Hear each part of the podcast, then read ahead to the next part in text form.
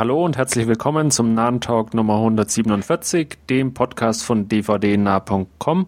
Ich bin der Wolfgang und heute mit mir verbunden sind. Hallo, hier ist Stefan aus Hannover. Und Andreas aus Berlin. Hi. Ja, und wir haben ein kleines Novum. Wir haben nicht Feedback bekommen zu einer unserer vergangenen Ausgaben und äh, das wurde persönlich an Stefan übermittelt. Ja, und dann lass mal hören, was zur Ausgabe 126 gesagt wurde.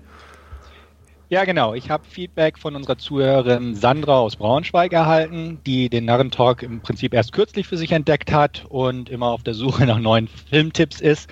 Und dabei ist sie auf unsere Ausgabe Nummer 126 gestoßen, indem wir uns den Nightcrawler vorgenommen haben. Und ähm, wenn wir uns recht erinnern, waren wir alle drei ziemlich angetan von dem Film.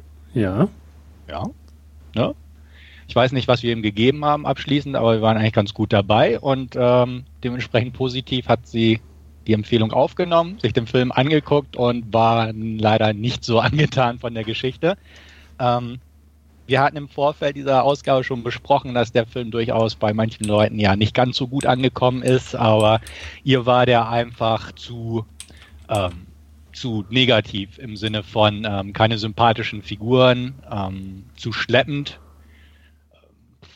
kam nicht richtig in Gang und ähm, von der Thematik her fand sie auch, dass das irgendwie nicht äh, unterhaltsam genug dargeboten wurde. Und ähm, ja. kann ich nicht ganz nachvollziehen, muss ich ganz ehrlich sagen. Ähm, ihr? Irgendwie? Nee, auch nicht wirklich. Also ähm, Jake Gyllenhaal ist schon echt creepy in dem Film, das muss man schon sagen, aber ähm, umso mehr fand ich den damals auch äh, ja passend in dieser ganzen Szenerie irgendwo. Ich glaube, da soll auch keiner sympathisch sein. Ja. Also das, das, das wäre wär irgendwie dann das, das Falsche. Ja. Oder dann wäre es ein anderer Film.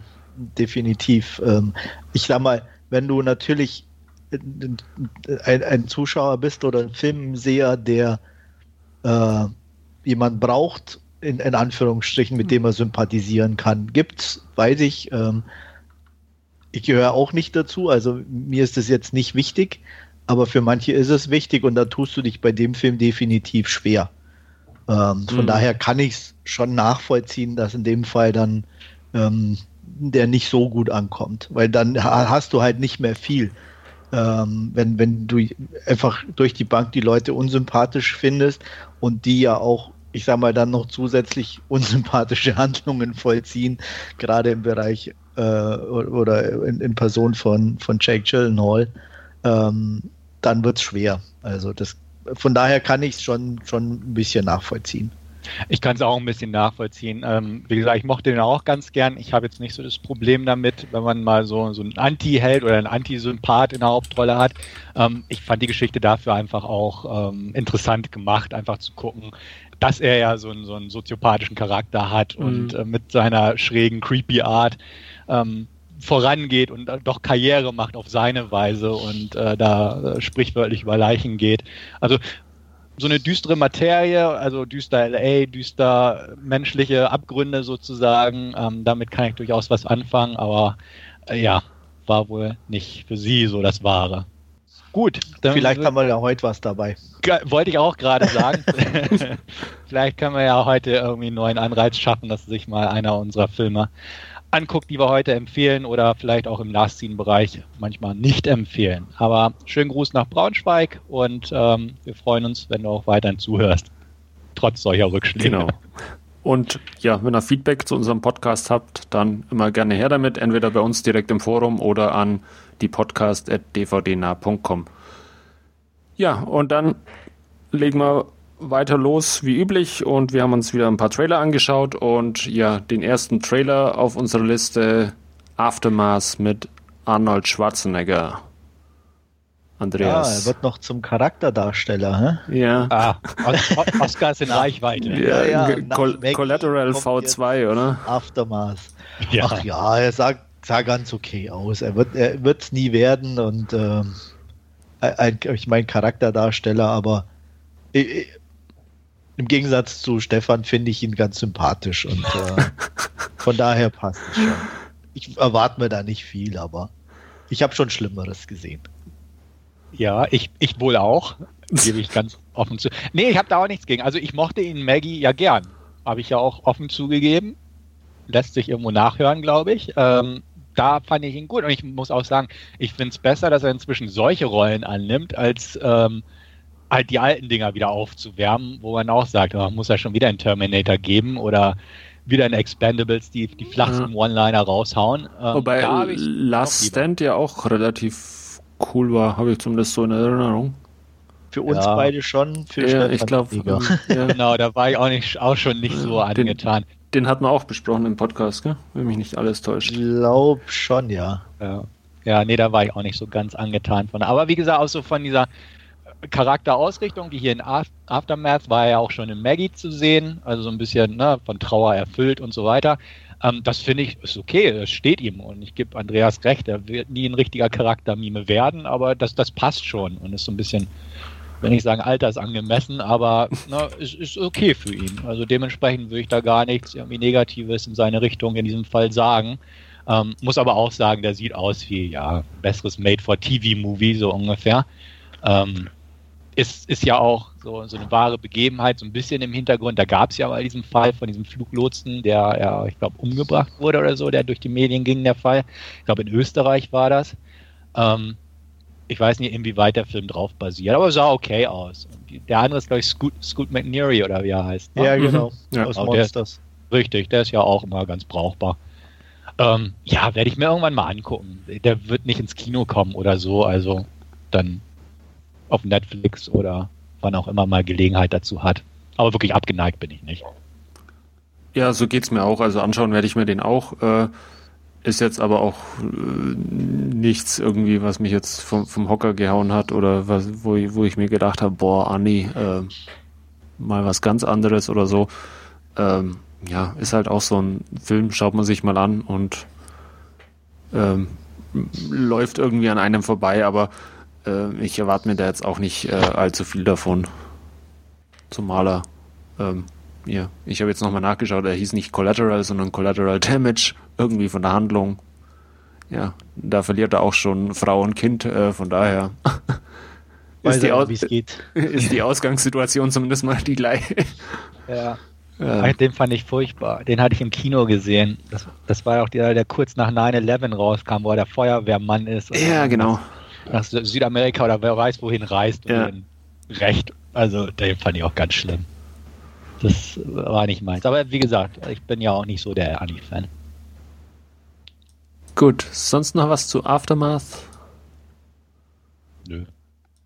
Dann unser zweiter Trailer, was südkoreanisches Fabricated City.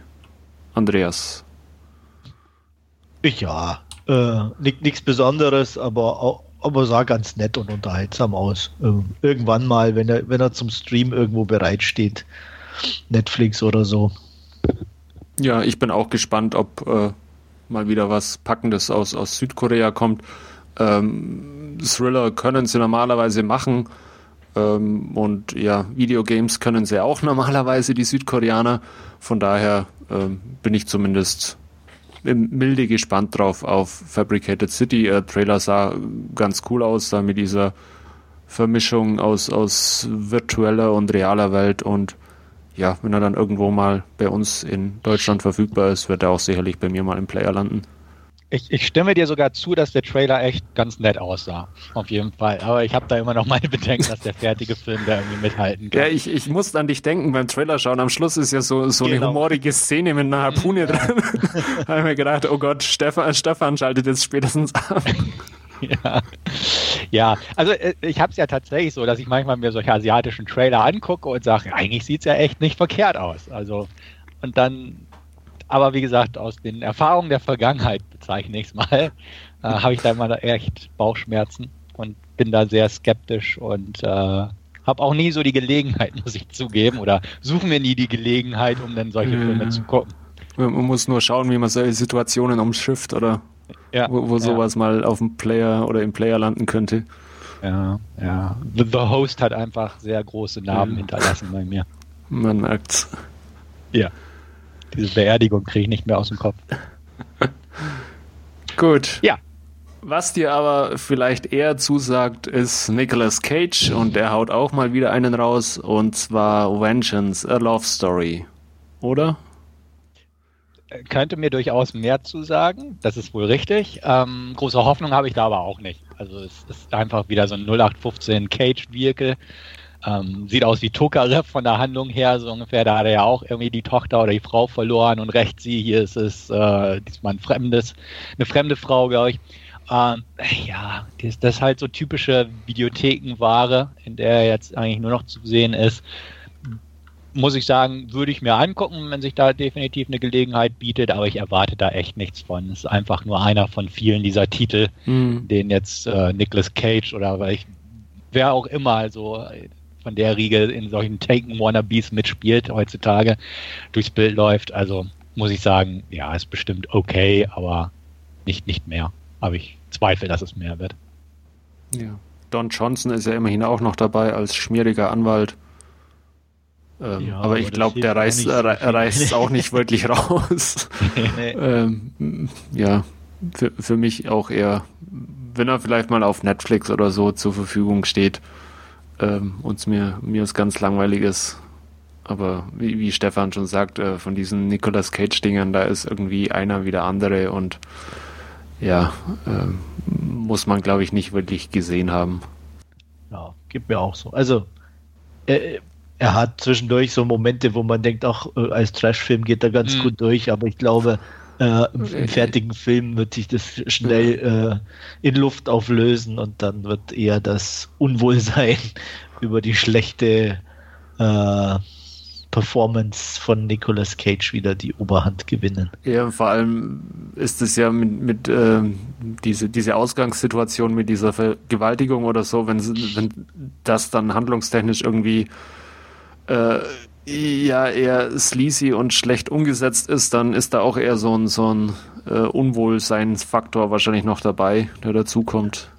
Ich glaube nicht mal, dass es sleazy umgesetzt ist. Ich glaube einfach, es ist so 0815 umgesetzt. Also einfach, ne, es wird gemacht ja. und dann nimmt er Rache. Also das, das ist es einfach. Es ist einfach keine Ambition hinter solchen Filmen. Und da ist Nicolas Cage ja jetzt nun echt tief in dem Sumpf gelandet, man auch denkt, Mann, ey. Irgendwann müssen die Rechnungen doch bezahlt sein, ja. Ich denke auch, aber inzwischen hat er sich, glaube ich, einfach seinen Ruf so zerschossen, dass er da gar nicht mehr rauskommt. Also da kommt ja auch nicht mehr viel. Ab und an macht er ja so, so einen Film wie der Dog Eat Dog, der ja jetzt in Deutschland auch rausgekommen ist. Aber der hat auch irgendwie nur schlechte Kritiken gekriegt. Also nicht nur, aber überwiegend. Und ich glaube einfach, der kommt da nicht mehr raus, der wird nicht mehr gebucht vernünftig in A-Produktionen und jetzt nimmt er noch das Geld mit, was er kriegen kann. Ja. Soll, Soll er daraus machen? ja, ja. Gut, dann kommen wir von abgehalfterten Ex-Stars zu ja, ganz heißen Jungstars in Terence Malicks Song to Song.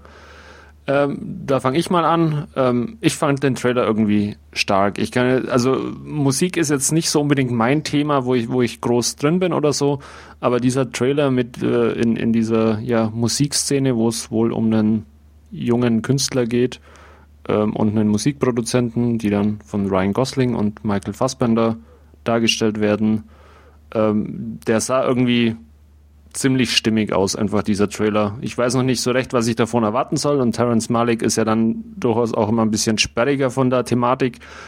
Ähm, aber der Trailer sah echt cool aus und den werde ich mir dann auf alle Fälle auch mal anschauen. Ja, ist halt ein Malik. Ähm, ja. Von den Bildern her nichts Neues.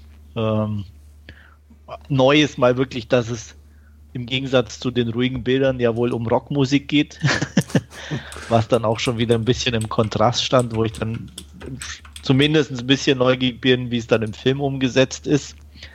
Und äh, naja, ich meine, Iggy war dabei, also von daher muss ich sowieso reingucken. Ähm, ich fand den Trailer auch nicht schlecht. Also ich, ich bin jetzt auch definitiv kein Malek-Fan. Die sehen mal toll aus, die, die Filme. Und ähm, der letzte gefiel mir auch vom Trailer her ein bisschen besser. Aber ich bin gespannt. Also, wie gesagt, Malek gucke ich mir gern an. Er hat irgendwie nie bei mir wirklich Höchstwertungen erzielen können, in letzter Zeit zumindest erst recht nicht. Aber es sah nett aus. Ich bin auch gespannt auf die Musik. Und die, die Darstellerriege ist ja schon sehr gut. Und da spielen noch ein paar mit, die gar nicht im Trailer auftauchten. Christian Bale und so hatte ich gelesen. Und ähm, ja, wird, wird mal angeguckt. Also allein schon vom Stil her ist das eine feine Sache. Ich bin mal gespannt, welche Musik jetzt genau da läuft, weil das ist natürlich auch eine Geschichte, aber wenn es rockig ist und Iggy dabei ist, ist schon mal, schon mal ein guter Ansatz. Ja, ja. aber ich, wie gesagt, es, trotzdem sieht es mir schon wieder zu sehr mellig aus mit diesen ruhigen Kamerafahrten um, da um wird die auch, Person ich, nicht mehr wegkommen. Ja. Ähm, ja, was aber auch irgendwie wieder schade ist, ne? Ja. Also ich, ja, ich richtig. Würde also, würd mir da schon mal irgendwie noch ein bisschen was anderes mal wünschen von ihm. Ja, einen anderen Kameramann mal nehmen oder so. Ja, irgendwas, irgendwas, dass ein bisschen Abwechslung reinkommt. Ja, also der Kameramann ist ja toll, aber wie gesagt, einfach da mal ein bisschen variieren wäre definitiv nicht schlecht. Wahrscheinlich hier haben wir hier bei dem Film mal weniger Landschaftsaufnahmen so zwischengeschnitten, aber ja, er, er sieht nach Malik aus. Du kannst ihn angucken, den Trailer und weißt genau, wer den gedreht hat. Ja, Gut, sonst noch was zu Song to Song? Nö. No. Dann schauen wir weiter. Unser vorletzter Trailer, den wir uns angeschaut haben, The Bad Batch. Ja. Ach, da fange ich mal an. Gut. Schieß los. Interessiert mich. Also ich muss immer noch gestehen, leider den Vorgängerfilm von der Regisseur, ist eine Regisseurin, ne? Ja. Genau. Der, wie heißt der nochmal genau? A Girl Walks Home at Night, ne? Al Alone. Alone, okay. Alone. ja, den habe ich leider immer noch nicht geguckt. Der soll ja sehr gut sein und Andreas hat ihn ja, glaube ich, auch empfohlen. Richtig? Ja, wobei ich nicht weiß, ob er dir gefällt. Ach, sag doch sowas nicht. Doch, muss ich sagen. gut, ich bleibe trotzdem neugierig. Ähm, ja. Und der hier bin ich auch neugierig. Also ich kann definitiv nicht sagen, dass dieser Trailer mir wirklich gefallen hat. Das wäre definitiv zu viel erzählt. Aber ähm, ich bin einfach neugierig, weil er so ein bisschen wie so ein schräges B-Movie aussieht irgendwo. Ja. Ähm, Kannibalen, komische Leute in der Wüste. Keanu Reeves mit einer scheiß Frise und mhm. Bart. Ähm, ja, also ist, ist interessant und ähm, werde ich mir angucken, auf jeden Fall. So ein bisschen, was ist das der zweite Mad Max, der auch oder in der Wüste spielt? In dieser, wo, wo, es auch so eine Siedlung gibt, oder war das der zweite Mad Max? Ich weiß es nicht. Der zweite war das mit dem Ölfeld. Genau, die wohnen, sind jetzt da auch in so einem Dorf, genau ja. in der Wüste. Ja, ja. ja, ja. Ach, das sieht ja auch teilweise einfach wie so eine Hippie-Kommune da ja. in den kalifornischen Wüsten aus. Ne? Das so stimmt, ja. Könnte auch ein Burning Man im Hintergrund aufgebaut werden. naja, die hat, die hat ja, der, der Girlbox Home Alone at Night war ja in einer fiktiven iranischen Stadt also, warum hm. dann nicht mal eine Hippie-Kommune? Ja. Nee, also definitiv nichts dagegen, gegen Hippie-Kommunen, die auch Kannibalen sind. Ne? Ja. Eben. Ja. Da muss er irgendwie ja? an seine Vitamine kommen. Ja, das stimmt. Was mich ein bisschen verwundert hat, ist, dass am Trailer bei, bei Suki Waterhorse ähm, Introducing stand. Ist wahrscheinlich keinem aufgefallen, aber da stand ja. And Introducing Suki Waterhorse, wo ich dachte, die hat doch schon seit irgendwie sechs Jahren oder so. Ja, aber das sind, das sind, das sind Filme, die eher in dein Beuteschema fallen, glaube ich, und nicht unbedingt äh, ja, aber für die breite Masse. Bad, The Bad Batch ist jetzt auch kein Film für die breite Masse, wage ich einfach mal zu also, deswegen, die hat ja auch bei hier ähm, Pride and Prejudice Zombies, Zombies und so mitgespielt. Ich sehe es gerade. Insurgent hat sie auch mitgespielt, also dann ja. ist wirklich mit, mit Introducing ein bisschen Genau, vielleicht, das vielleicht ihre erste ha Hauptrolle, oder? Oder? Ja, vielleicht erste Hauptrolle, das, das mag sein. Ja. ja. Oder das war Humor, den ich nicht geschnallt habe. Dann ging er an mir auch vorbei. Ja. Ähm, ja, aber ähm, ich muss gestehen, ich fand den Trailer auch interessant und äh, ich finde auch den Namen Suki Waterhouse irgendwie interessant. Mhm.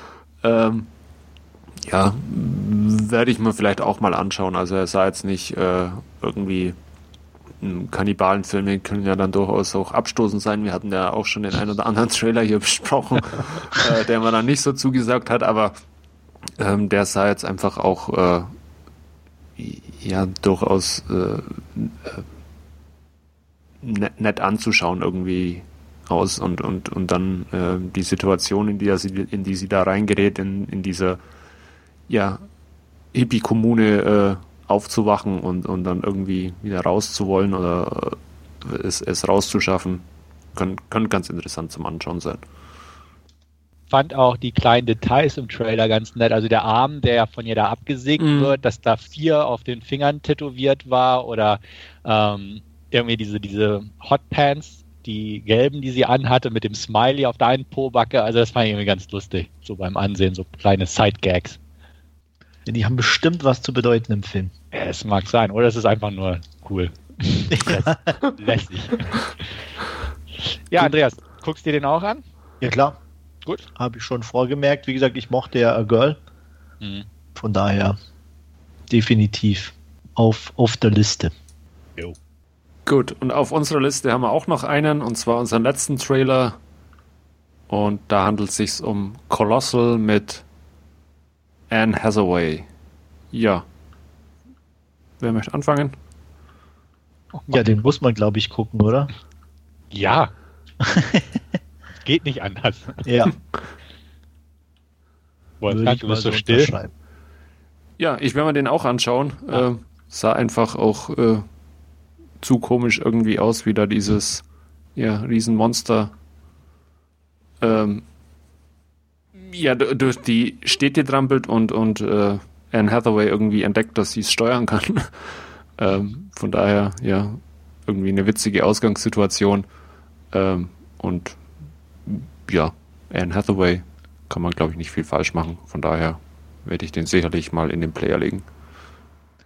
Absolut.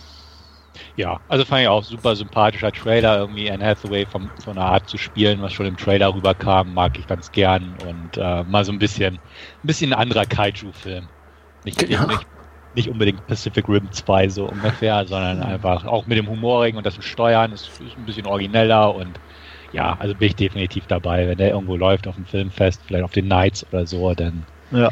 definitiv. Wobei man weiß ja nicht, ob es nicht doch noch zu einem großen Kampf kommt am Schluss. Mag sein, mag sein. Wird, wird jetzt auch nicht so schlimm sein, wenn er gut ist, aber ähm, einfach was der Trailer so hergibt, vom Humor her und so von den ja. Ideen mhm. her. Ne, weil sie ja irgendwie in einer Szene im Trailer irgendwie so in, in Kampfstellung geht. Ja, genau. Ne? Ja. ja. Wer weiß, was da noch kommt. Ja. Wer den denn steuert oder so, keine Ahnung. Das wird die große Überraschung sein. Ja, oder ob, ob, ob, dann die große Emmerich-Wendung kommt und dann der große Militäreinsatz hochgefahren wird. Muss ich sagen. ich kann, kann, ich mir jetzt nicht vorstellen, aber. Ich nee. auch nicht. Aber wir lassen uns überraschen. Absolut. Ja. Gut. Damit hätten wir unsere Trailer für diese Ausgabe besprochen und wir machen weiter mit unserem Last Scene und da wird Andreas heute anfangen. Was bin ich schon wieder dran? Unglaublich, ja, wie die wieder. Zeit immer vergeht. Ähm, ja, ich habe mal wieder nach längerer Pause, muss ich sagen, einen Dokumentarfilm angeguckt. Und zwar, ich hoffe, ich spreche es jetzt auch richtig aus, Skyladder, The Art of Kai Guo Qiang. Den natürlich jeder kennt. Mhm. Also, ich kannte ihn nicht, aber ich, hab, ich kannte ihn doch. Und zwar werdet ihr ihn auch kennen, wenn ich euch das sage. Äh, er macht Kunst aus Feuerwerkskörpern und war einem, bei einem sehr großen Ereignis involviert. Und klingelt's? Nee, noch nicht so wirklich. Nee, nee. Äh, Eröffnung der chinesischen Olympischen Spiele. Ah, okay. Das war er. Dieses Feuerwerk. Ah, okay. Und, das ist doch ganz äh, Peking ging, da die genau. Alleen entlang, ja. Ja, Mhm. Das wusste ich vorher auch nicht. Ich fand nur so die, ich, die Optik ganz gut. Ich, ähm, ja. Wusste nur, dass äh, Sang Yimou hat, glaube ich, Regie geführt damals bei den Eröffnungs- und, und Endspielen, aber. Genau. Ähm, äh, der kommt okay. übrigens hier auch kurz vor einem Interview in der Dokumentation. Und ähm, es geht im Endeffekt geht's primär um die Skyladder, das ist ein Projekt von Kai, ähm, der ähm, sehr äh, wie soll ich sagen, spirituell veranlagt ist aufgrund seiner Erziehung und seiner, sein, seines Werdegangs und ähm, sozusagen eine Himmelsleiter aus Feuerwerk machen möchte, was natürlich per se schon mal sich sehr unmöglich anhört und auch so ist. Und äh, er arbeitet wohl schon oder hat an dem Projekt 20 Jahre lang gearbeitet äh, wollte es auch schon diverse Male aufführen, was aber immer an äußeren Umständen gescheitert ist. Entweder schlechtes Wetter oder es wurde dann irgendwie kurzfristig abgesagt. Und ähm, das ist sozusagen so als grobes Gerüst äh, diese, die, die Vorbereitung auf, auf dieses Event, das er in einem ganz kleinen Fischerdorf in seiner Heimat in China machen möchte, obwohl er dort gar nicht mehr lebt, ähm, weil das so ein, auch ein sehr spiritueller Ort ist und einer der wenigen Orte, wo er sagt, der äh, einfach noch so ursprünglich ist und so wie er es aus seiner Kindheit kennt. Und er möchte es auch für seine Mutter machen, die ist 100, kommt in dem Film auch vor. Und ähm, es ist äh, teilweise ein sehr berührender Film, weil es auch viel um ihn geht, um seine Kindheit. Ähm, in dem Dorf, wie er aufgewachsen ist. Sein Vater war Kalligraph, der hatte den ganzen Tag nur gezeichnet und ähm, auch kamen die ganzen Künstler kamen eigentlich immer zu ihnen nach Hause und haben überall gemalt. Also er ist da schon schwer vorbelastet ähm, wurde eigentlich mehr oder weniger von seiner Großmutter großgezogen, deswegen hat er da auch eine sehr starke und intensive äh, Bindung. Und es wird halt sozusagen sein Werdegang äh, geschildert, auch mit Projekten, die er gemacht hat. Und äh, unter anderem 2006 wohl auch in Berlin hat er in einem, irgendeinem Haus irgendwie so äh, Feuerwerkskörper hochgejagt und hat auch ähm, inzwischen, glaube ich, ähm, Zwischendurch hat er in, in Japan gelebt und inzwischen müsste er, glaube ich, in New York, wenn ich das richtig in Erinnerung habe, seine Heimat gefunden, beziehungsweise seinen Aufenthalt, wobei er immer wieder nach China zurückkehrt.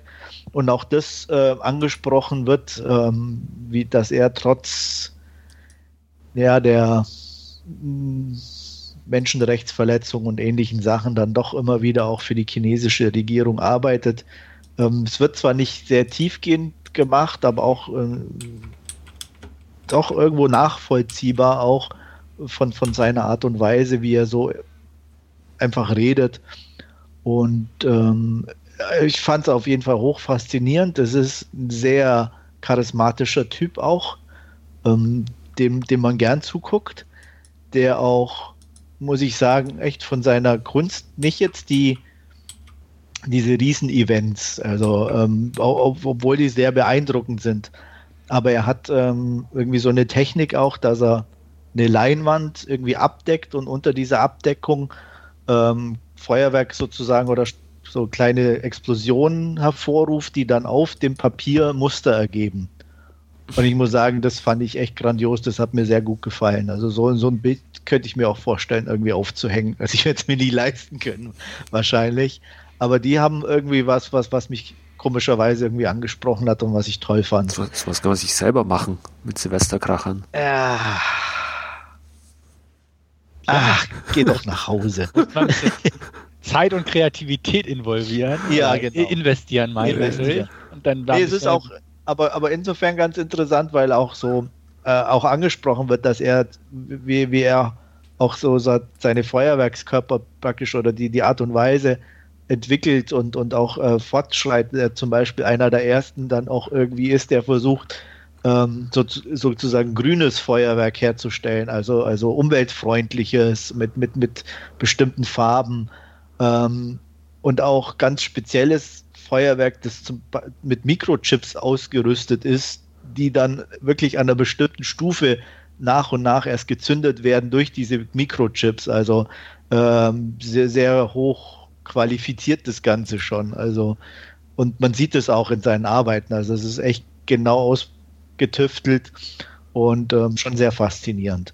Die Doku selber ist relativ eingängig und normal gehalten. Also man begleitet ihn und man sieht halt diverse Events, ähm, lernt seine Familie kennen und ähm, ein paar Weggefährten. Von daher die Doku selber, wie gesagt, nichts Besonderes, aber er als, als Typ und seine Kunst sehr interessant, für mich zumindest und von meiner Seite aus ein kleiner Tipp, wer sowas mag, gibt es auch umsonst auf Netflix zu gucken, wer Interesse hat, also bietet sich an und ähm, gibt schöne Bilder, äh, super Typ und von daher 8 von 10 von mir. Ich habe mir den gleich mal auf die Liste gepackt. Ähm, ich habe den überhaupt nicht auf der Agenda, aber äh, ja, klingt super spannend irgendwie und ja, werde ich mir demnächst dann wohl auch anschauen. Ich hatte jetzt vor läng längerer Zeit ähm, diese Ai Weiwei Doku Never Sorry hieß die, glaube ich. Ja. äh, gesehen, die war auch äh, recht gut, aber äh, er halt als, als Figur deutlich ja, äh, regimekritischer dann scheinbar auch wie. Ja, auf jeden Fall. Wobei es bei ihm schon auch so ähm, so ein bisschen, also er, er, arrangiert sich irgendwo damit in, in dem Sinne, aber er ist jetzt nicht so, dass er das alles super toll mhm. findet. Aber ähm, er sagt auch mal irgendwo an einer Stelle was, was ich sag mal, natürlich irgendwo für einen Außenstehenden äh, trotzdem schwer, aber er sagt halt, jeder Künstler oder viele Künstler arbeiten für ihre Heimatländer und es wird nirgendwo in Frage gestellt, nur bei China. Aber er ist hier ja auch groß geworden, also und von daher kommt er ja gerne mhm. wieder sozusagen auch dahin und macht was. Und ähm, er hofft halt, glaube ich, oder so habe ich es zumindest rausgehört, trotzdem mit seiner Arbeit, auch wenn er das dann für die macht, dann trotzdem irgendwie ein bisschen so in seinem kleinen Mini-Bereich was verändern oder zu können oder die Leute dann irgendwo auch mal, mal mitnehmen zu können. Ja. Also ist schwierig, aber äh, wie gesagt, ähm, tolle Doku kann ich empfehlen. Ja, ich werde dann vielleicht auch mal reinschauen. Also wenn es da verfügbar ist, kann man da ja mal gut ran bei genau. Netflix und ähm, hört sich nicht uninteressant an. Also ich weiß jetzt nicht, ob es wirklich dann auf Dauer was Es wird. gibt auch einen Trailer, einfach mal gucken, wie gesagt, ob einem der Typ zusagt und äh, wenn man sich vorstellen kann, den 90 Minuten zu beobachten, wie er seine Feuerwerke macht und sich mit seiner Familie unterhält und äh, mit den Widrigkeiten kämpft, äh, kann ich echt empfehlen, wie gesagt. Also äh, ist auch echt toll. Also es gibt einen, einen eine Installation, die er macht auf so einem Fluss von einem Schiff aus.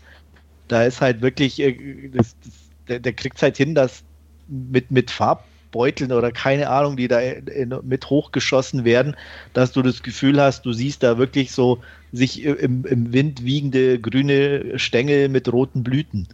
Mhm. Ähm, was ich so vorher auch noch nicht gesehen habe. Also ist schon echt cool. Und es kracht ohne Ende. Aber damit soll es äh, gewesen da, sein. Da, da braucht man dann schon dieses ausgefeilte China-Feuerwerk. Da unbedingt, tut, unbedingt. tut's dann nicht das Set vom Aldi oder so. Das ist bei nee, uns vor allem, äh, ist, glaube ich, könntest du das gar nicht bezahlen, wenn du die Aldi-Feuerwerke nehmen würdest. Ja. Da brauchst du schon das billige China-Futter. Gut. Ähm, ja, aber wir werden mal reinschauen und ja, Stefan hat sich bereits was angeschaut und war gestern Abend, glaube ich, im Kino und ja, wird uns jetzt John Wick 2 vorstellen.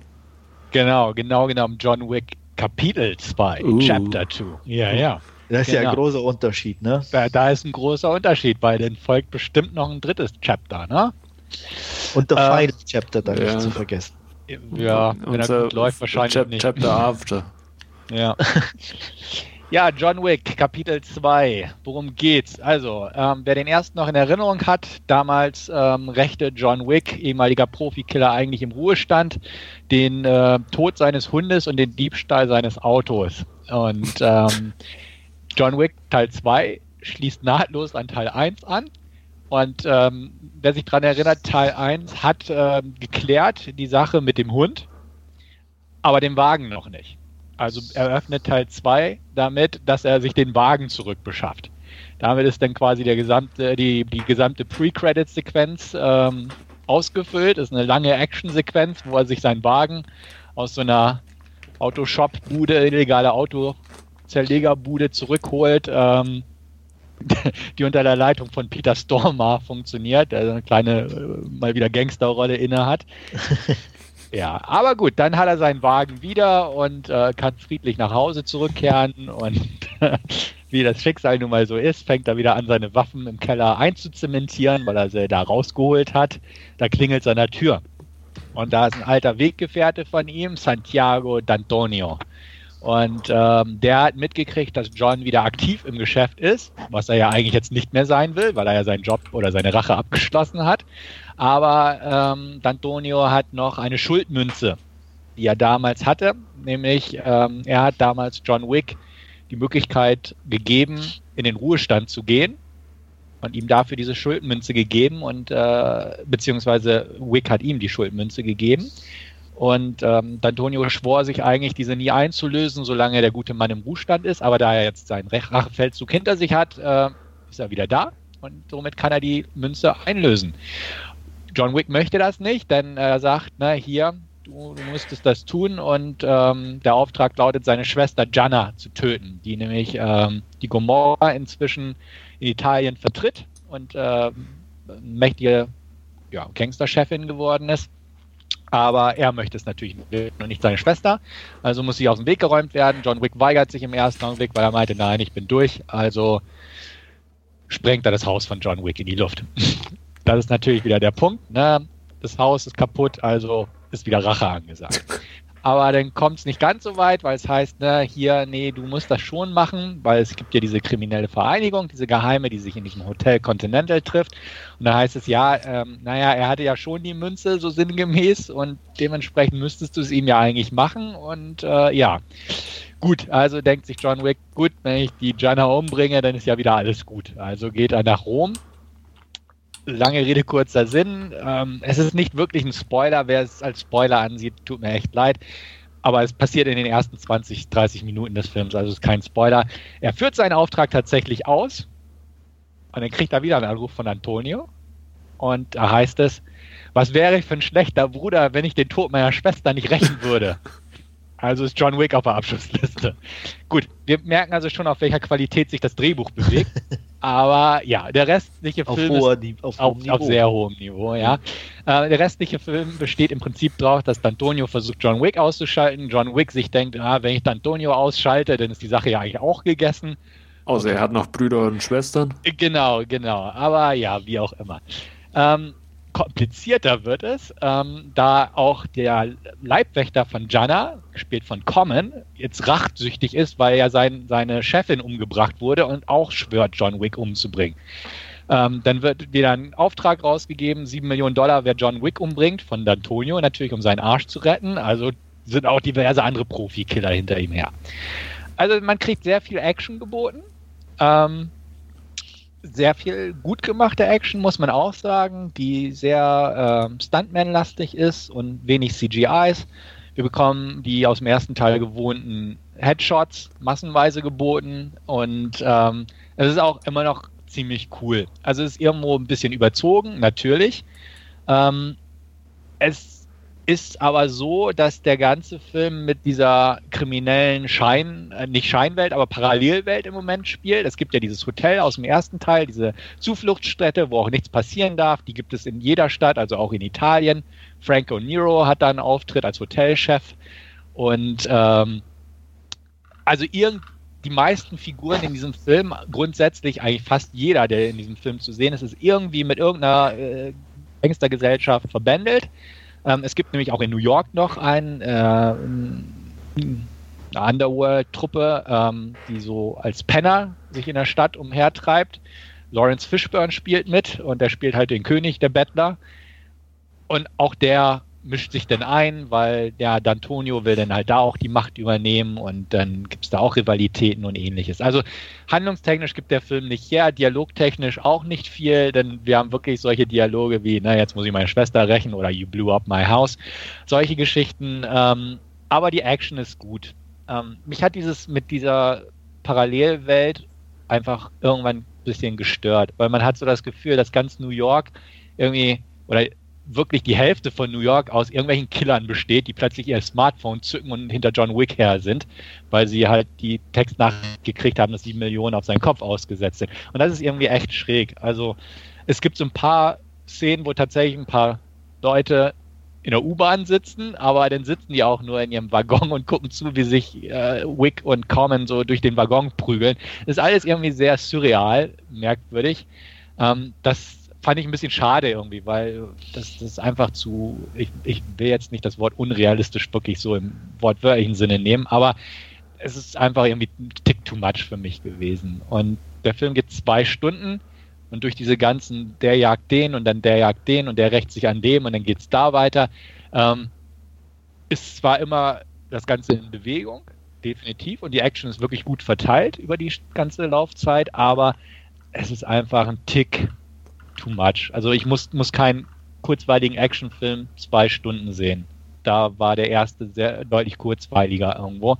Ähm, Rom, tolle Kulisse, sehr schön. New York auch sehr schön mal wieder ausgefilmt. Ähm, die durften auch da in der neuen World Trade Center U-Bahn-Station drehen, die ja architektonisch sehr schick anzusehen ist. Da gibt es auch ein paar schöne Szenen drin, wo sie auch die modernen Lichtinstallationen sehr, sehr stylisch genutzt haben. Optisch sieht der Film toll aus, die Standarbeit ist toll.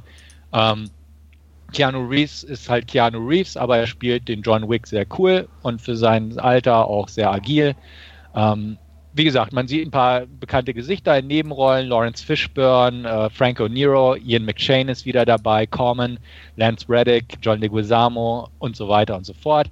Ähm, ist alles ganz nett. Ruby Rose spielt auch mit, spielt eine taubstumme Killerin, die rechte Hand von D'Antonio.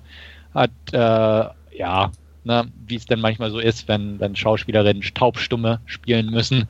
Ein paar coole Szenen, aber so ein paar von der Mimik her, wo ich auch sagte, ja, okay, gut aber stört nicht und auch sie äh, kann in den Action-Szenen ganz gut mithalten, in der sie beteiligt ist. Ähm, ist eine 18er geworden im, Gleich, im Vergleich zum ersten Film, hat ein paar deftige Momente drin in Sachen Kopfschüsse oder sonstige Sachen. Ähm, ist okay, aber er ist echt irgendwie doof. Und ähm, ich muss auch echt sagen, allein diese Anfangssequenz, wo er sein Auto da rausholt und Peter Stormer so mal wieder diesen John Mythos aufleben lässt, so, oh, er kommt, er kommt, oh nein, und das, das war schon hart an der Grenze zur Parodie. Also wirklich, muss, muss ich wirklich sagen, weil dann auch Keanu Reeves so in Schatten gehüllt da durchs Lagerhaus schleicht und einen nach dem anderen. Es war schon echt, ne? Und da ist auch so eine Szene einfach in, in dieser U-Bahn-Station unterm World Trade Center, wo John und der, der Common sich mit Schalldämpfer in der Menschenmenge gegeneinander also beschießen und da sie ja Schalldämpfer haben, kriegt keiner der Passanten das mit. Und da dachte ich auch, ach, das muss echt nicht sein. Also das war einfach so ein Tick drüber. Und ähm, dementsprechend, wie gesagt, also er, er hat schon so eine echte Gratwanderung äh, am Rande der Parodie, funktioniert aber in Sachen Action wirklich gut, ist schick anzusehen, ähm, leider nicht mehr ganz so kurz, weil ich der erste. Sechs von zehn, knappe sechs von zehn irgendwo. Also in Sachen Action ist er schon gut, er ist besser als diese Nicolas Cage, DTV-Produktion, die wir am Anfang kurz thematisiert haben. Er ist stylisch gemacht, er sieht gut aus, ähm, aber er hat definitiv seine Schwächen. Und wie von mir schon so ein bisschen am Anfang angekündigt, das Ende ist halt äh, sehr darauf ausgelegt, ein Chapter 3 hinterher zu schieben. Ähm, ja, weiß man nicht. Also zumal das, das Ende spoiler ich nicht, aber da geht es dann nochmal so, so einen Schritt nach oben in der Übertriebenheitsskala, hätte ich fast gesagt. Und ähm, ja, keine Ahnung, was sie da draus machen. Da müssten sie auf jeden Fall dann nochmal eine Schippe drauflegen. Und ich weiß nicht, ob das jetzt da nicht dann zu viel wird, weil hier war es schon an der Grenze. Also kurzum, ähm, wer den ersten mochten, kann sich den durchaus ansehen. Kinogang muss jetzt nicht unbedingt sein. Ich habe es jetzt nicht so doll bereut, im Kino gewesen zu sein, aber den hätte man sich auch gut zu Hause angucken können. Brauchbarer Film, knappe 6 von 10. Und den Action-Fans gefällt er scheinbar, weil in der IMDb ist er zumindest auf Rang 216 hochgeschnellt von 250. Das wird sich auch wieder regulieren, aber ist dann doch durchaus mal beeindruckend für ja, so einen Actionfilm. Ja, der hat auch gute Kritiken gekriegt und hat auch ja. jetzt schon deutlich mehr als Teil 1 eingespielt. Ähm, also deswegen ist es nett, dass man einen Actionfilm das auch so auf diese Weise bringt. Aber wie gesagt, ich finde ihn einfach schwächer als den ersten, muss, muss man sagen. Man kriegt mehr Action geboten, aber das ist jetzt nicht unbedingt ein Plus in dem Sinne. Andreas, ja, würdest Ja, ich schaue mir sicherlich irgendwann an. Ich fand den ersten okay. Ähm, der hat, wie gesagt, war ganz nett anzugucken. Ich weiß gar nicht, was ich gegeben habe. Sechs oder sieben, glaube ich. Also war da auch nicht so euphorisch wie viele andere. Von daher erwarte ich mir von Teil 2 jetzt auch nicht so viel. Mhm. Das ist, glaube ich, die richtige Herangehensweise. Ja, ich werde den äh, sicherlich auch mal anschauen, äh, auch weil ich den ersten mochte. Ähm, ja, bin ja jetzt ein bisschen vorgewarnt und äh, mit ein bisschen gesenkten Erwartungen ranzugehen. Von daher, ja, wird dann schon passen, aber wie gesagt, im Player wird der definitiv dann früher oder später auch bei mir landen. Gut, das war's von mir für diese Ausgabe. Ja, und äh, da ich arbeitsbedingt ein bisschen eingespannt war die letzten Tage, ähm, habe ich leider kein Last Scene, das ich euch vorstellen könnte und deswegen gehen wir direkt weiter zu unserem Hauptreview und da haben wir uns The Big Short angesehen und ja, Andreas wird uns eine kurze Inhaltsangabe geben. Werde ich, aber vorher ist mir noch eingefallen zu meinem Skyladder, was ich vorher noch vergessen hatte zu sagen. Regie hat übrigens Kevin McDonald geführt. Äh, den denke ich auch der ein oder andere von The Last King of Scotland oder How I Live Now kennt, State of Play. Also er hat schon einige Sachen mhm. gemacht. Und äh, ja, mhm. hat er auch eine Doku gedreht, Touching the Void, die ich auch schon gesehen habe, die ich, mir ganz gut gefallen hat. Also auch kein Unbekannter auf dem Regiestuhl. Mhm. Aber Stimmt. das nur kurz. Macht's nur noch interessanter, weil ich äh, The Last King of Scotland äh, durchaus sehr gelungen finde und ja. Ja, ist so auf jeden Fall ganz nett zu wissen. Ja. Mhm. Gut, aber zurück zu The Big Short. Ja, äh, nicht ganz leicht, das äh, inhaltlich zusammenzufassen. Ich versuche es trotzdem. Ähm, Im Endeffekt geht es um die große Immobilienblase ähm, 2006, 2007 in den USA und wir lernen mehrere verschiedene Gruppen oder Personen kennen, die in einer Vorahnung dieser Blase ihre ganz eigenen individuellen Praktiken an den Tag gelegt haben, um daraus Profit zu schlagen. Äh, zuallererst Michael Burry, ein sehr schrulliger ähm, Hedgefondsmanager, der ja Mathematiker ist oder war und ähm, von einer Firma angeheuert wurde, diesen Fonds zu betreiben und das Ganze, glaube ich, auch ohne irgendwelche äh, Regularien, das heißt, er kann sich austoben.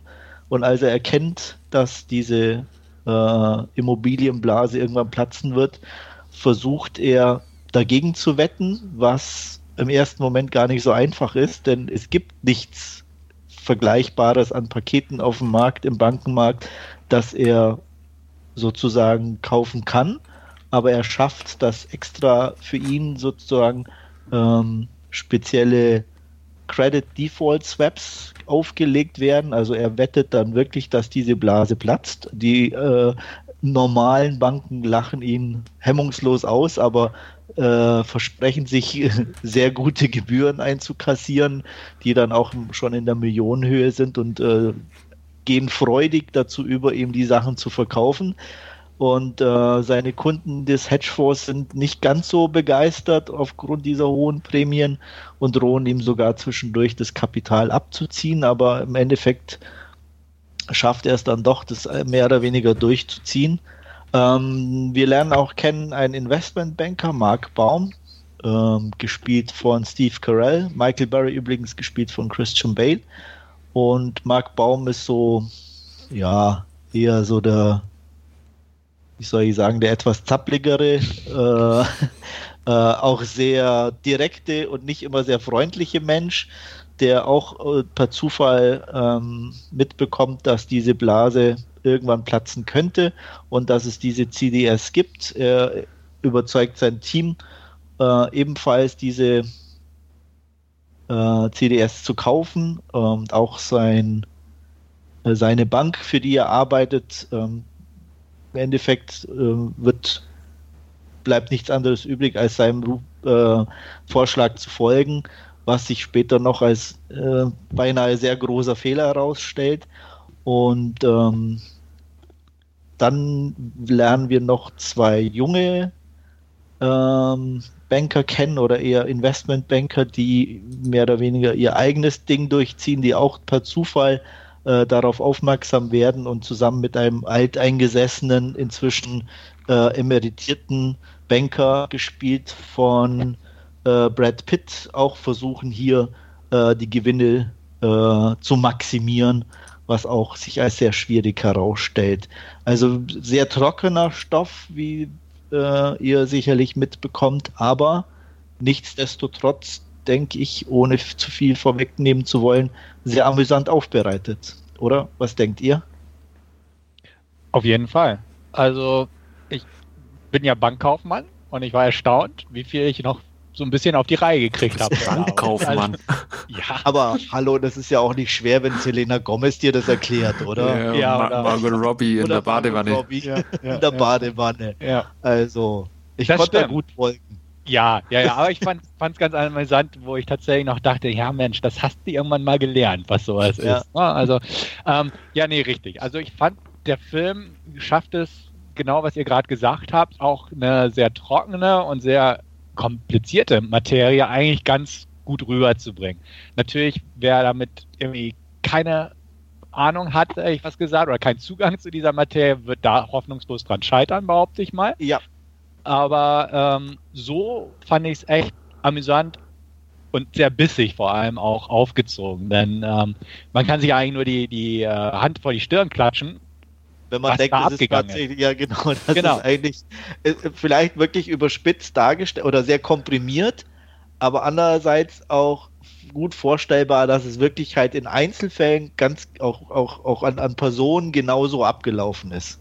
Ja. Ne? Also, also, ich, diese ich fand, beiden Yuppies da, die, die ja. damit geprahlt haben, äh, was weiß ich, an, an Rentner und Stripperinnen ja. die Dinger zu verkaufen, äh, kann ich mir echt gut vorstellen, ja. dass so Typen garantiert da unterwegs waren. Also ich, ich denke auch, dass das relativ ja, nah an der Realität gesegelt ist irgendwie ähm, auch, auch, was mich irgendwie dann auch schockiert hat, dass äh, diese eine Szene mit diesen Ratingagenturen, die da drin war, wo sie halt sagen, ja, ja. ja wir geben den Banken halt dieses AAA-Rating, weil sonst gehen sie halt die Straße runter zu einer anderen Agentur, wo ja. sie ihr Rating bekommen. ähm, aber da bleibt da erstmal die Kinnlade. Wie man sich ja. vorstellt eigentlich ja. auch, wenn man ehrlich ist, weil die leben ja auch davon. Warum sollen die jemand, der sie bezahlt, schlecht bewerten? Ja. Das macht keinen Sinn. Ja, und das, das ist halt, ne, das war halt so ein äh, System einfach. Und das, das, das richtig Schlimme ist, es, es ist ja schon wieder so. Ne? Ja, ja. man hat ja nicht wirklich was draus gelernt, hat man so nee, das Gefühl. Gar nicht. Genau, und das ist es nicht. Und allein der Aufbau, der ja auch sehr schön mit diesem Jenga-Turm da erklärt wurde, dass man da halt seine Triple A's bis hin zu Bs hat und dann wird es mal ein bisschen durcheinander gemischt, wenn ein paar Bs scheitern, aber wieder zum neuen Paket geschnürt und dann wieder als gute, gute Investition verkauft. Und, ja. Ähm, das ist schon, das ist schon echt hart. Also da. Und das ist aber auch dann tatsächlich auf der anderen Seite wieder Leute, Menschen, Banker, äh, Banken, egal was, gibt, die das auch kaufen. Ja. Ist ja das Faszinierende. Ja, weil die halt Nicht, ihr dass Geld. es jemand anbietet, ne? äh, aber dass es weil die jemand nach kauft. Geld halt auch einfach mit diesen 2% Provisionen machen und äh, ihnen relativ wurscht sein kann, was dann letztendlich mit dem Produkt passiert, das sie kaufen oder verkaufen. Ähm, Gen genau, und es wird ja auch äh, an die, die äh, Kunden so verkauft, dass es ein gutes ja. Produkt ist. Ne? Und wer, wer steigt da schon durch? Also man kann ja schon sagen, es ist ein Fonds. Fonds ist ja, ja. schon sicherer als eine Aktie, weil ja. so Fonds ist ja ganz viel Zeug drin, kann ja nichts passieren, so ungefähr. Ja. Und ähm, da, sage ich mal, wenn man dann auch an solche Leute, so eine Zielgruppe rangeht, wie da beschrieben wird, also Stripperinnen oder so, mögen ja vielleicht nicht so die ganz akademisch gebildetsten sein. Mhm. Und wenn man dann einfach sagt, nee, hier Risiko und mach das und da kannst du dir zwei Häuser leisten, so und, und man sieht ja. ja auch im ersten Augenblick, es funktioniert ja auch, man kann sich ja auch die Häuser für eine gewisse Zeit leisten. Ja. Und dann passiert es ja, dass die Kredite nicht zurückgezahlt werden können. Und da ist ja dann 2007 geschehen, dass es dann alles äh, eine Kettenreaktion gegeben hat. Aber bis dahin haben sich da ja viele Leute gut gehen lassen. Die Leute mit ihren Provisionen, die Banker, ähm, die Kunden, die einfach ihre Kredite hatten und sich da schöne Sachen leisten konnten. Und ja, gut, dann ist halt das draus geworden. Ja. Ja. Also ich fand es auch von, äh, wie ihr ja schon erwähnt habt, von der Thematik ist er extrem schwer und ich muss gestehen, ich bin auch ein bisschen äh, drumrum geschlichen, schon, schon länger um den Film und habe mir immer wieder gedacht, ah, Film über eine so, Finanzthematik, ja. oh, muss ich ja, jetzt nicht... nicht... Heute bin ich zu müde, dann ja, kann ich dann eh nicht folgen und alles. Ja, da, so, muss ich mir jetzt nicht anschauen und wir haben uns dann eben entschieden, ihn für, ein, für einen Podcast als Hauptreview zu nehmen und ähm, er ist dann da halt. Dann. ja, da, da, muss man dann und er ist dann halt einfach echt cool gemacht, auch mit, ähm, wie wir es ja schon kurz angesprochen hatten, mit, mit Margot Robbie in der Badewanne, die dann erklärt, wie diese äh, CDOs äh, waren es, glaube ich, funktionieren und Selina ja. Gomez im Casino, die dann nochmal andere Finanzwetten erklärt oder so.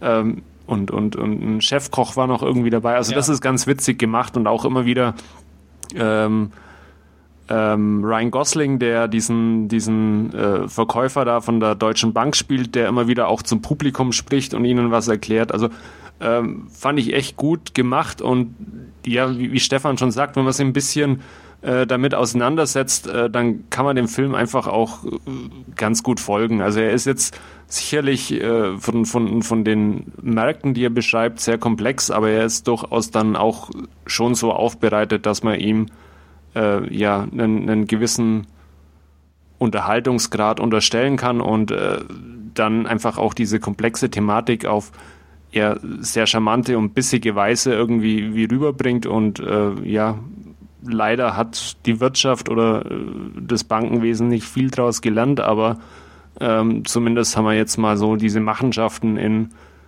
einfach konsumierbarer Form für ja den Durchschnittsbürger irgendwie in, in filmischer Form präsentiert bekommen. Und die Darsteller waren ja auch gut. Also ja. Christian Bale da als leicht autistischer ja. Börsenspezi. Ja, mit Glasauge. Ja, ja. Und, und Hang zum Metal. Ja, genau. fand ich ja. also auch äh, echt cool. Also muss man wirklich, hat er auch super gespielt. Ja. Auch. Ja. Ich fand auch schön die, die, diese kleinen Rückblicke, so von jedem so eine Szene aus seiner Vergangenheit, die ihn so ein bisschen charakterisiert oder sein, sein wie er jetzt ist, so ein bisschen beschreibt. Mhm. Ähm, das fand ich schon echt toll. Ja. Äh, und gut eingesetzt. Ja. Auch Steve Carell mochte ich gern. Ja. Also einfach auch so dieses, dieses Unfassbare von ihm, auch wo er mit der, da in Vegas mit dem, mit dem Asiaten da zusammensitzt und der ihm erklärt, wie es läuft da. Ja. Äh, also fand ich auch sehr schön rübergebracht und äh, da gab es nichts dran auszusetzen. Also ja. gut besetzt das Ganze. Brad Pitt in seiner so, ne? Ja, gut, gut Menschenrolle irgendwie. Ja. Ja. Aber sehr ungewöhnlich trotzdem irgendwo. Ich habe ihn zuerst gar nicht erkannt, muss ich gestehen. Ehrlich? Okay, ja. Also ist mir jetzt nicht, nicht äh, so, so, also es sah mit dieser Brille doch ein bisschen anders und ungewohnt aus. Auf jeden Fall, aber das ja. fand, ich, fand ich gut irgendwo. Ja. Also da sieht man dann, dass er eigentlich auch andere Sachen spielen kann oder ja. könnte, ne? Mhm. Also äh, traut ihm wahrscheinlich auch nicht jeder zu. Deswegen. Nee, war jetzt gerade echt klasse besetzt. Also auch, auch selbst in den Nebenrollen, ne? Marisa Tomei oder Melissa Leo. Ja. Äh, ähm, äh, äh, um ein paar Namen auch zu nennen, äh, definitiv sehenswert. Ich war echt überrascht. Also ich habe auch ähm, relativ spät angefangen am Abend mit gucken, wo ich mir schon dachte, oh, hoffentlich stehst du das durch. Geht ja dann durchaus äh, über zwei Stunden, glaube ich, 130 genau, Minuten Stunden oder so. Mit zwei Stunden, ja, nicht ganz so lang, ich glaube zwei zehn oder so. Ja. Aber da dachte ich auch, ach nee, scheiße, jetzt sind auch früher angefangen. Aber äh, ich hatte überhaupt kein Problem, wach zu bleiben und dem bis zum Schluss zu folgen. Das war hm. echt sehr angenehm. Äh, hätte ich auch so gar nicht erwartet, muss ich ja. sagen. Also ich fand es dann auch interessanter, wie dieses Team von, von äh, Steve Carell, das er da nach Florida schickt und einfach mal so ein bisschen diesen Wohnungsmarkt dann quasi untersucht und dann äh, sie da mit dieser Immobilienmaklerin irgendwie durch die Straßen fahren und ja, die haben gerade ein bisschen Schwierigkeiten oder so und die und ja. aber passt schon alles und regelt sich schon alles wieder ein. Und, ja, ja. und, und dann die zwei, zwei, Kandidaten mit den äh, ja, mit den äh, die die Kreditverträge dann weiter verschachern. Verkauern, äh, ja, ja. Ja. Also, ja. Ja, ist schon irgendwo auch beängstigend alles. Ja, gleich, ich wollte jetzt gerade sagen, auf der einen Seite sehr unterhaltsam, faszinierend, aber auch ja. echt, wo man denkt, Alter, zum Glück ist man selber also einigermaßen erstens kritisch und auch vorsichtig. Ich meine, das, das heißt nicht, dass es einem nicht auch passieren kann, ja. aber ähm, wenn man denkt, wie die Leute da echt über den Tisch gezogen worden sind, die da eigentlich auch äh, vielleicht ihr Leben lang am Arbeiten waren und das eigentlich gar nicht wollten oder ah, es ist schon, denen da mit falschen Versprechungen die, das Zeug und die Unterschriften rausgelabert worden sind, ist schon krass. Ja. Aber man geht ja eigentlich auch zur Bank, um sich kompetent beraten zu lassen. Ja. Also ja. deswegen, dafür sind diese Experten ja da, die Finanzexperten. Und ja, wenn die eigentlich ihre eigenen aber, egoistischen Gründe. Also die wussten es ja auch nicht besser. Also diese, diese Typen in Florida, dem war es ja völlig egal. Die hatten ja mhm. auch keinen Plan, dass da eine Immobilienblase existiert. Hat ja so nee, gut, gut wie Die keiner. haben ihre Provision gesehen und haben sich gefreut. Ende. Genau, genau. Ja. Also deswegen. Mhm. Und ja. Ja, was Hat so, ja auch funktioniert. So, so diese erschreckenden Sachen sind dann teilweise so ein bisschen am Rand auch passiert, da mit dieser Konferenz in Las Vegas, wo sich da ja auch diese äh, Aufsichtsbehörde oder was sich, äh, was es war, wo dann der eine seine äh, Cousine oder Ex-Freundin von irgendeinem ja, Bekannten ja, die trifft, zur Bank geht oder, äh, oder die dann halt einfach mit den Bankern rumschäkert, weil sie halt irgendwie einen Job sucht, weg von der Aufsichtsbehörde hin zu der mhm. Bank oder so, wo halt äh, völlig äh, ja die die äh, Fronten irgendwie äh, verschwimmen dann zwischen die die sich eigentlich überwachen sollen ne? kuscheln zusammen unter einer Decke im wahrsten also, Sinne des Wortes ja, ja. Auch optisch muss man sagen, äh, gut gemacht. Also auch die, die, die, diese Übergänge teilweise ja. von so, ich weiß nicht, tatsächlich im Dokumaterial teilweise, glaube ich, oder? Oder war, war das alles. Weiß ich nicht. Weiß ich ne? nicht. Aber es sah schon irgendwie so aus, also äh, zumindest, dass es halt von tatsächlichen Szenen oder nachgestellt ja. irgendwo äh, dann mit Film und mit, mit Personen, also das fand ich echt cool gemacht. Ähm, Ein paar tolle Aufnahmen aus New York auch. Ja, und auch mit diesen Breaks, wo dann wirklich so, wie wir schon sagten, da mit, mit, ähm, äh, mit Selena Gomez da im, im, im Casino, das dann schon wieder so ein bisschen glossy wirkte oder Margot Robbie in der Badewanne und so schon wieder mehr wirklich Hollywood-Film mhm. äh, ausstrahlte äh, und dann wieder zurück so in diese normale, die, tatsächliche Welt. Das war schon echt toll. Und auch von der Musik her, klar, äh, Michael Burry mit seinem Metal, das war schon immer lustig. Ja, finde ich auch. Ja, sagen wir mal, zur Wertung schreiten. Wie schaut's aus bei euch? Eine gnadenlose 8 von 10. Ich würde sogar eine knappe 9 sagen. Also, weiß ich nicht. Ich hatte jetzt irgendwie wenig dran auszusetzen. Nee, echt nicht. Also fand ich unterhaltsam, gut aufgearbeitet. Gut also ich bin bei der guten 8 auf jeden Fall. Okay, also, ich ja. bin bei der knappen 9. Okay. Gut, und ich schließe mich Andreas an mit auch ebenfalls einer guten 8. Ja. Ja, hätte ich nicht erwartet, muss ich sagen. Ja, also. ich auch nicht. Also mich hat er auch total überrascht irgendwie. Ähm, ich habe schon gelesen gehabt, dass er ganz ja. gut sein soll und, und so, aber war nicht, du auch schon sagt, einfach von der Thematik her ja. und mit Bang und dachte, ah, äh, ja. gut, Darsteller sind ja ganz gut und. Ja, war nicht sogar Christian Bale für den Oscar nominiert dafür für The Big ich Show? Ich glaube schon, glaube schon. Echt? Okay. Das ja. habe ich gar nicht mitbekommen. Ja. ja. ich habe auch noch diesen anderen Börsenfilm, ich weiß gar nicht mehr, wie der heißt. Wolf of Wall Street. nee, nein, nee, den nicht. Aber wo es da um die Finanzkrise geht, mehr irgendwie mit Jeremy Irons und, und diversen anderen. Ähm, Komme ich jetzt nicht drauf. Aber den habe ich schon lange im Regal stehen, aber auch so genau diesem Hintergrund, so, ach, Börsenfilm muss jetzt nicht sein. Und wie gesagt, durch diese, diese humorverlockere Art hat mir der sehr zugesagt. Und da war Aber man hätte es erwarten können, wenn man dem Regisseur sagt. Ja, ne? ja aber, schon. Aber die Thematik hat irgendwie nicht so, ne? Von daher ja, genau. hätte ich mir auch nicht vorstellen können. Aber. Ja. Also Wolf of Wall Street mochte ich auch, weil wir ihn gerade so in die Runde geworfen haben. Den fand ich auch unterhaltsam spaßig. Ja. Der war auch sehr sehenswert, aber halt von, von ein bisschen anders aufgezogen auch und ja. von, von der Thematik halt ein bisschen anders. Ähm, was Andreas gerade gesagt hat, ähm, Regisseur war, wie hieß er? Adam, Adam, McKay. Adam McKay, der unter anderem aber auch äh, Anchorman mit oh, kann, ja, genau äh, gemacht hat, äh, ist jetzt nicht so unbedingt den, der Regisseur, den man dann äh, ja auch für sowas erwartet, für sowas erwartet hätte, genau.